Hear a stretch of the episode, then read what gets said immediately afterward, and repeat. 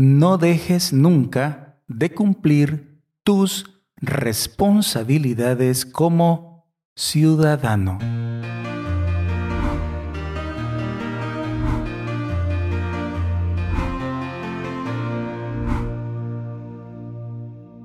El Rincón de la Palabra.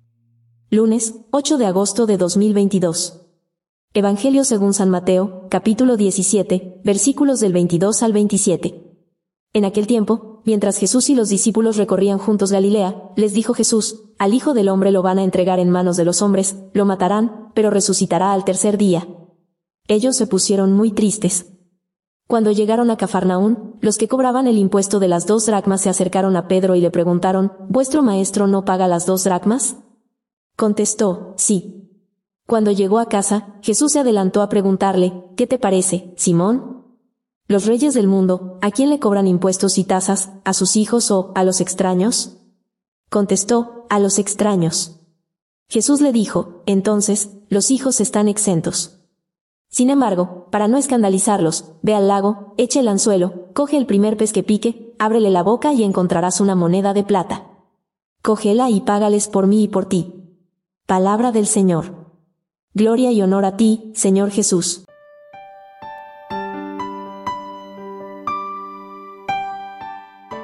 El Evangelio nos presenta a Jesús cumpliendo sus responsabilidades tributarias, es decir, pagando los impuestos. Sabemos que este mundo es pasajero y que después iremos a la patria celestial, pero esto no debe ser motivo para descuidar nuestras responsabilidades y obligaciones terrenales. ¿Cuántos cristianos conoces? ¿Cuántos bautizados conoces? ¿Cuántos católicos conoces que no cumplen sus obligaciones? Por ejemplo, no pagan impuestos, los evaden tiran basura a la calle, no cumplen las leyes de tránsito, no dan las libras cabales, hacen trampa, venden leche adulterada con agua, etcétera, etcétera, etcétera.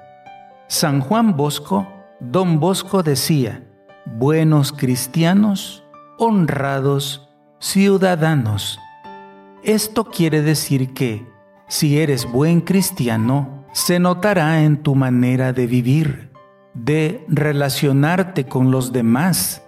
Entonces, cuando vemos un mal ciudadano, sin lugar a dudas, es un mal cristiano.